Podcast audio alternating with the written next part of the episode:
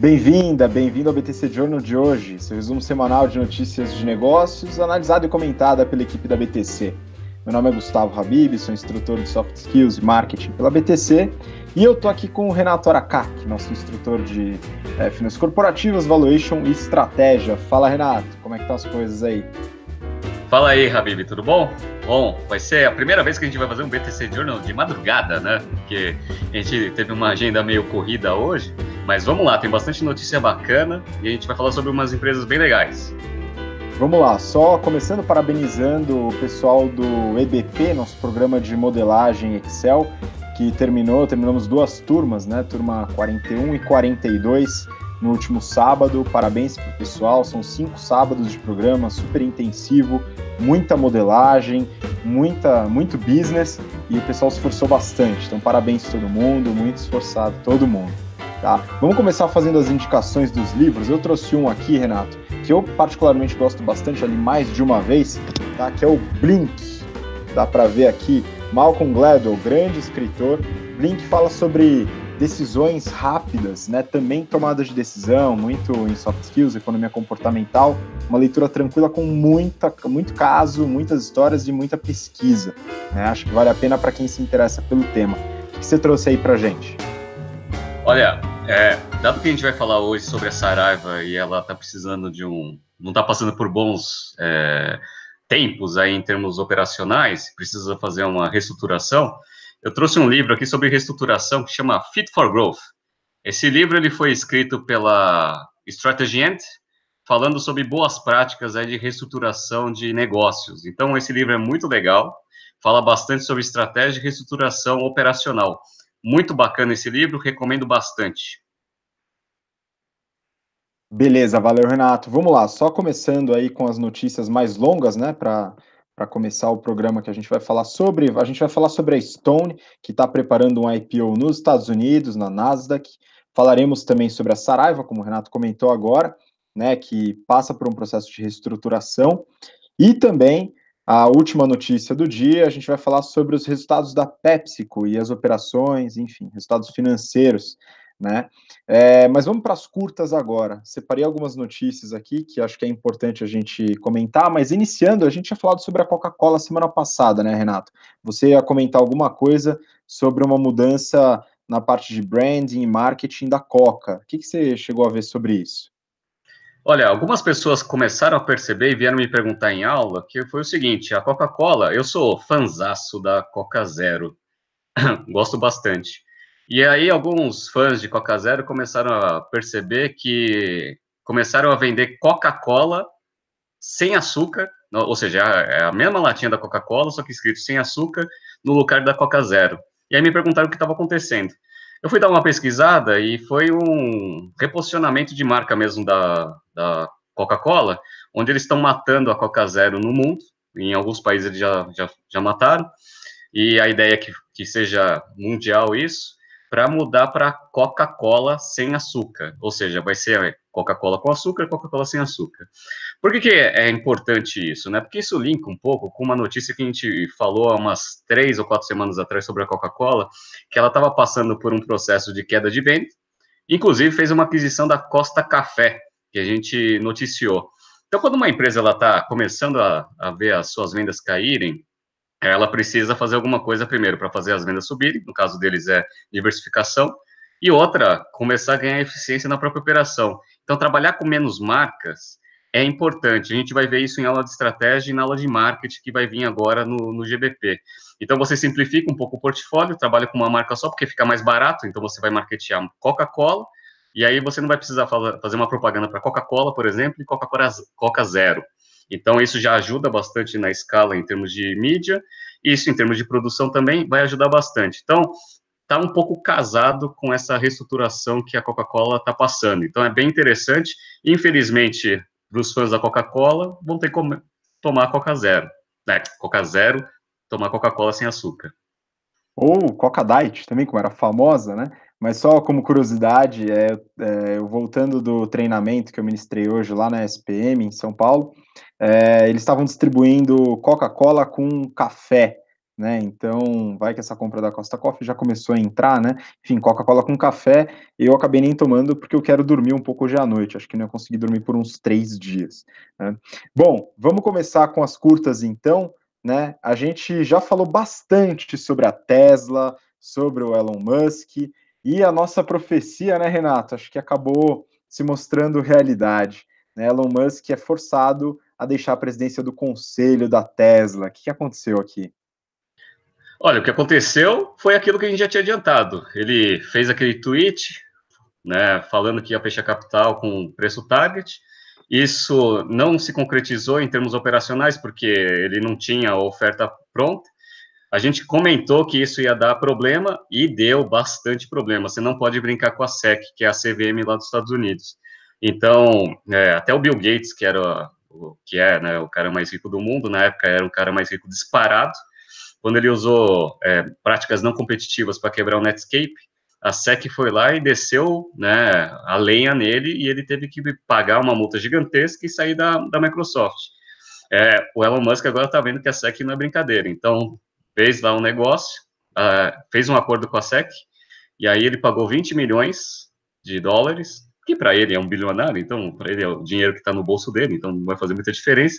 O problema é que ele teve que sair da, do cargo de presidente do conselho, ou seja, ele já não não é mais o representante ali, né, o líder do, dos acionistas. Ele tem 19% ainda da empresa, só que o processo ainda não acabou, ou seja, ainda vai ter é, mais desdobramentos aí, não vai ficar só nessa multinha e só nele saindo da, da, da posição de chairman. Vai acontecer mais coisa. Então, vamos continuar acompanhando para ver o que vai acontecer.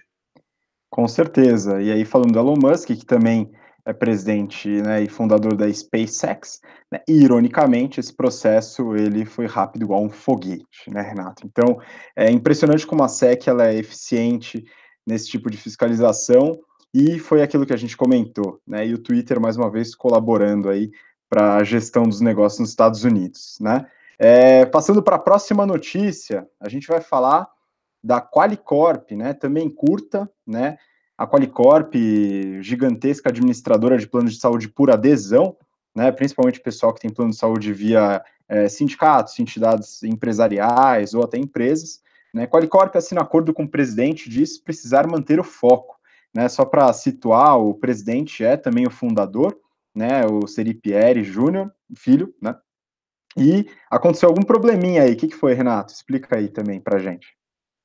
Olha, o que aconteceu foi que o fundador é, demonstrou interesse de sair da empresa e criar uma empresa que eventualmente poderia trazer um nível de competição mais alto para a própria Qualicorp. O que, que eles decidiram? Decidiram fazer um acordo ali para reter o CEO.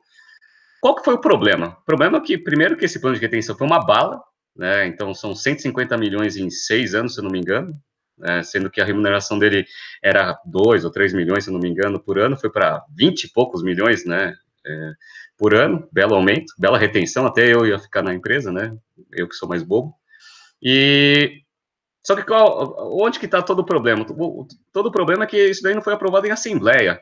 Então, os, os acionistas ficaram bem desconfortáveis com essa tomada de decisão. Dado que ele é CEO da empresa, e o plano de retenção é da empresa com o CEO, é, o pessoal está meio questionando se, fez, se ele participou dessa tomada de decisão, não, porque ele, obviamente, ele está conflitado. Isso pega muito mal no mercado. Então, você não vai querer ser acionista de uma empresa onde o próprio CEO define o salário dele, né, de uma forma que você não divida essa tomada de decisão com, com o conselho, né, e com os acionistas. Então, as ações caíram pra caramba. A empresa teve que fazer uma retratação. E a XP, que é uma das é, dos acionistas grandes na, na Qualicorp, já, e, e todos os outros, estão entrando com ações para desfazer esse acordo. E se for para fazer, fazer um novo que passe pela Assembleia. Então, a ação da Qualicorp caiu pra caramba em um dia, né? Óbvio, né? Ninguém quer ser acionista de uma empresa desse jeito e agora estão tentando corrigir uh, o problema que causaram. Então, vamos ver como vai acontecer, mas foi bem interessante isso daí, porque mostra como que o mercado financeiro, ele não perdoa esse tipo de, de assimetria de informação dentro da própria gestão. Exato, é importante realmente ter essa, essa divisão de tarefas, atribuições, até pela questão de conflito de interesses, né? É, seguindo para a próxima notícia, a gente vai falar do Cassino, né? Gigante varejista, é, CEO do Cassino ataca fundos hedge, tá? Então, são algumas operações. Eu queria que você comentasse um pouco, Renato, é, em relação a essa questão de é, shortear ações, né, que é um pouco do que está acontecendo. Explica um pouquinho para o pessoal o que, que significa isso, o que está acontecendo no caso do Cassino. Bom, o CEO do Cassino, pela notícia, ele está bem é, desconfortável aí com alguns fundos que estão apostando que a empresa vai cair, que o valor da ação vai cair. Então, você consegue ganhar dinheiro com a queda da ação? Consegue. Você pode fazer uma operação que o pessoal em mercado chama de short. O que, que é short? É, tem bastante gente querendo alugar uma ação, e aí você pega essa ação alugada e vende a valor de mercado. Vendeu. Então, eu fui lá, peguei a custódia e vendi. Aí, qual é a minha expectativa? Que o valor da ação caia. Para quê? Para quando eu tiver que devolver essa ação que eu aluguei, eu recompre ela mais barato, entregue para quem me alugou, e aí eu ganho né, com a queda do valor da ação. O que aconteceu? Tem um monte de fundo que está apostando no, na queda do cassino, então estão vendendo a descoberto, que a gente chama. E ele está bem descontente com isso. Está falando que o pessoal está manipulando o valor de mercado, tem várias operações aí que são atípicas, mas isso é bem comum. Quando você vê uma, uma empresa que tem uma perspectiva de queda, inclusive é, é uma prática bem comum de você ganhar dinheiro com essa queda. Então, essa operação é comum e ele está bem descontente com isso. Lembrando que é, na, no BTC Journal da, de duas semanas atrás, eu mostrei um livro, recomendei um livro para vocês que, é, de, é, que fala sobre é, um cara que ele olha esse tipo de ação que esse tipo de empresa que está indo mal e ele faz essas operações. Então tem muito a ver com um livro que é o Dead Company Walking. Então quem quiser saber como que funciona essas operações de short, volta no BTC Journal há duas semanas atrás que eu recomendei um livro muito bom. Tá certo, acho que foi esclarecedor. Obrigado, Renato. Acho que é importante o pessoal entender que também existe a possibilidade de você apostar contra uma empresa no mercado financeiro. Né? A gente tem o programa voltado para o mercado financeiro, o General Finance Program, é, que dentre várias outras temáticas de renda fixa, equities, renda variável, derivativos, explica um pouco como funciona esse tipo de operação com mais detalhe. Para quem se interessar, depois fala com a gente ou entra no nosso site também. Tá? Agora, eu acho legal a gente começar a falar das longas, né? E para começar, é, queria colocar a notícia aqui da Stone. Stone, empresa, startup, não sei, né, como o pessoal está chamando hoje, né, mas é uma empresa já consolidada no mercado de meios de pagamento, né? Stone busca mais de um bilhão de dólares em IPO nos Estados Unidos. Então é mais uma empresa brasileira que vai abrir capital nos Estados Unidos, no caso na Nasdaq, né? E está buscando esse valor de mercado. Renato, é, conta um pouquinho o que, que você chegou a ver de é, financials, né? Se tiver alguma coisa interessante aí para a gente analisar da Stone e o que, que vai acontecer com esse IPO. Olha, o pessoal na, nas turmas do GBP sempre fala que, que a gente mete muito pau em startup, né? Que startup não dá dinheiro, que queima caixa, etc e tal. Então a gente resolveu falar da Stone, primeiro porque ela saiu essa notícia, segundo porque ela é, é uma startup que a gente aposta bastante que, que, que gera caixa mesmo e ela é boa operacionalmente, tá? Então, tem bastante ex-aluno nosso lá. Então, só para vocês verem o tamanho da operação. Então, Ano passado, é, em 2016, eles tiveram uma receita operacional de 74 milhões. Qual que é, que é essa receita operacional? Tem aquelas transações, né, ela é uma adquirente, então tem lá uma maquininha que você tem uma infra de tecnologia que captura a, a, a, transação, vai lá no posto de gasolina, passa o cartão, ele captura essa transação, distribui em todos os, os agentes aí de mercado, e aí você ganha uma taxa em cima dessa transação. Então, a Stone, nessa receita, ela ganha, nessa operação, ela ganhava, fez um faturamento de 74 milhões no passado, em 2016, tá? O lucro operacional em 2016 era 8,9 milhões, com prejuízo de 1 milhão. Aí você fala assim, ah, Renato, mas aí dá prejuízo. Mas essa operação, ela, ela, ela tem uma despesa operacional para você conseguir ganhar market share, que era a estratégia da Stone, e depois, com a maquininha lá, você não precisa mais ter tanta despesa. Então, esse negócio é rentável mesmo. Tanto é que a Cielo, é uma das empresas mais rentáveis aí da bolsa que a gente gosta bastante. Melhorou operacionalmente em 2017? Muito. Tá? Então, a receita operacional que foi 74 milhões em 16 foi para 233 milhões em 17, que isso é ótimo. O lucro operacional foi para 48 milhões, com lucro líquido agora, não foi mais prejuízo, de 27,5 milhões. Qual foi a grande mudança para eles conseguirem reverter o resultado do, fazer esse resultado crescer tanto? É, uma das grandes fontes de, de dinheiro, né, de uma adquirente, é na possibilidade de você ganhar resultado financeiro por antecipação de recebível. Então, o que eles fizeram? Eles criaram uma estrutura bem bacana, até eu dei uma olhada no balanço, eles criaram três FDICs, que são fundos para fazer antecipação de recebível e tem uma, uma é, otimização tributária em relação a isso. Tem um custo operacional para você carregar esse negócio, mas eles criaram esses três FDICs com os recebíveis lá que eles têm da, dos cartões de crédito, e eles conseguiram uma receita financeira dessas operações de 154 milhões. Ano, em 2016 foi 4 milhões. Então, esses 154 milhões adicionados aos 233 da operação fizeram com que o resultado do negócio fosse para 27 milhões e meio. Então, é uma puta de uma operação boa, tá? Então, eles estão no caminho certo. Tem um custo para você carregar esse negócio, mas acho que esse custo aí provavelmente ele está sendo compensado pela receita operacional que eles estão tendo.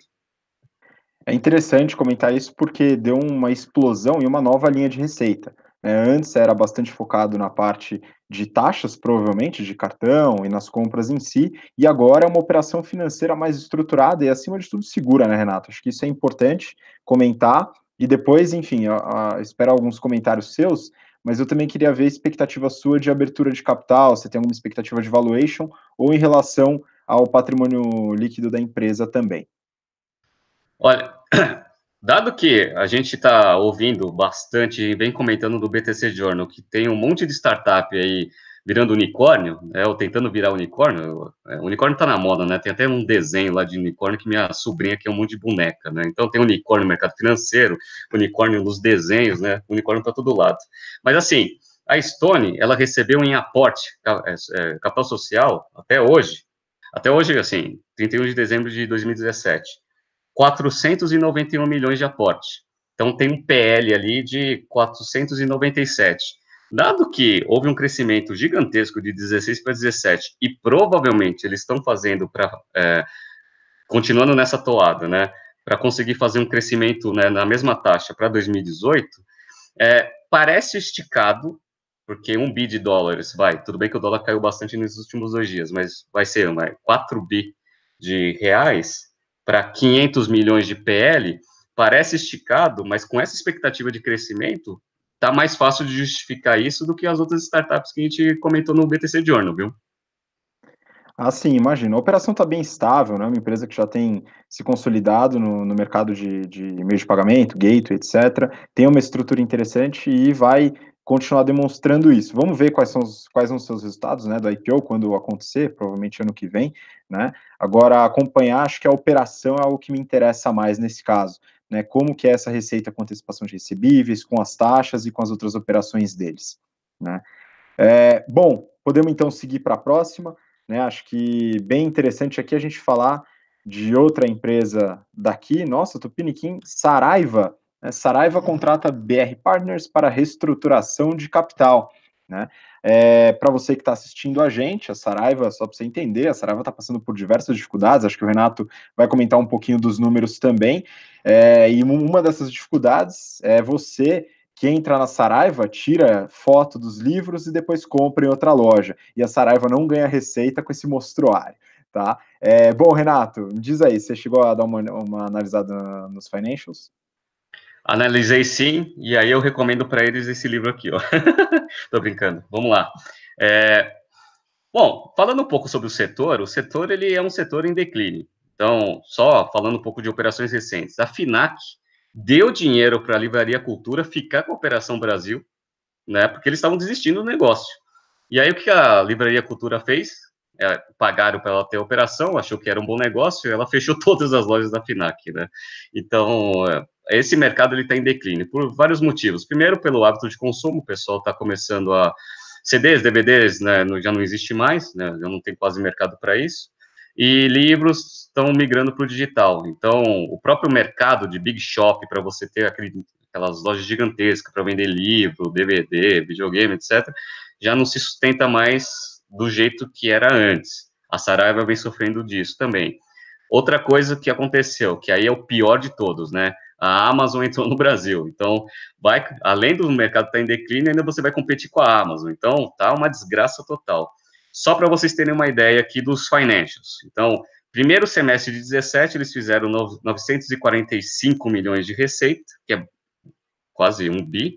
E esse primeiro semestre foi um bi e 3 milhões. Então, houve crescimento de receita. Eles estão tentando fazer essa reestruturação operacional tam também, tentando migrar a parte de receita para e-commerce. E-commerce, ano passado, representava 35% da receita deles, agora é 40%. Tá? A margem bruta de 30,7% esse ano, houve uma queda, que era 33,4%. E-commerce tem aquele problema de você sempre trabalhar bastante com desconto, então você migra para e-commerce, a sua margem bruta né, cai porque você tem que trabalhar com muito desconto. E onde está todo o problema? Por que, que eles estão passando por essa situação? Primeiro semestre de 18, EBITDA menos 4,8 milhões, contra mais 17 no mesmo período do ano passado. Então, prejuízo, prejuízo de 36 milhões nesse primeiro semestre, contra prejuízo de 16. Então, o resultado está ruim resultado bem ruim, até porque é o resultado operacional, a gente está direto no EBITDA, né, não é uma estrutura de endividamento, alguma coisa assim, que reflete só no lucro líquido. Mas uma coisa que me deixou bastante curioso, Renato, queria que você comentasse um pouco, é da estrutura é, do balanço, principalmente em relação aos passivos aí, né, é, tem um valor gigantesco de passivo para fornecedores, né, o que, que isso indica, Renato?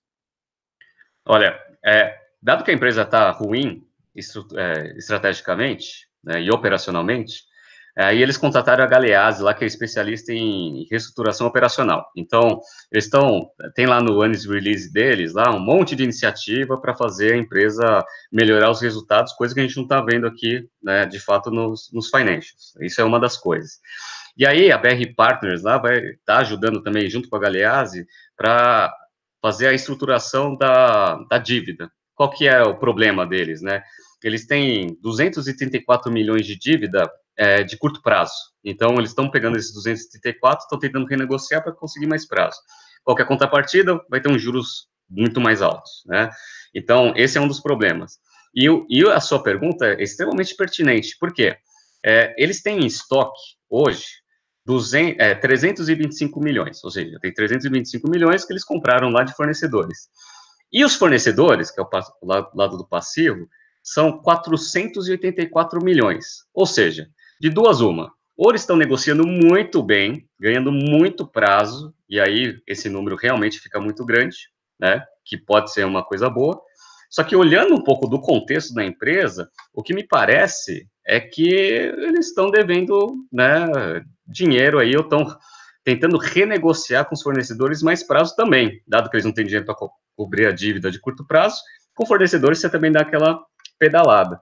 Então, assim, é, a situação da empresa, agora olhando para o fluxo de caixa, também não é muito bom, o que reflete bastante nesses números que você me questionou. Ou seja, o negócio ele precisa né, dar uma virada bem grande. Acho bem difícil esse negócio se resolver no curto prazo.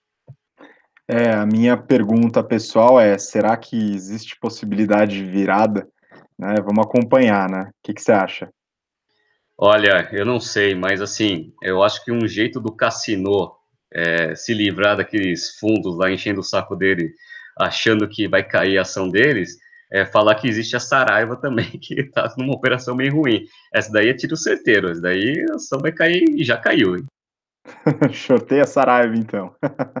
Bom, vamos seguir para a próxima, última notícia do Journal de hoje, então. A gente vai falar sobre a PepsiCo, né? PepsiCo aumenta vendas nos Estados Unidos. Né? PepsiCo gigantesca aí de bebidas e alimentos, salgadinhos.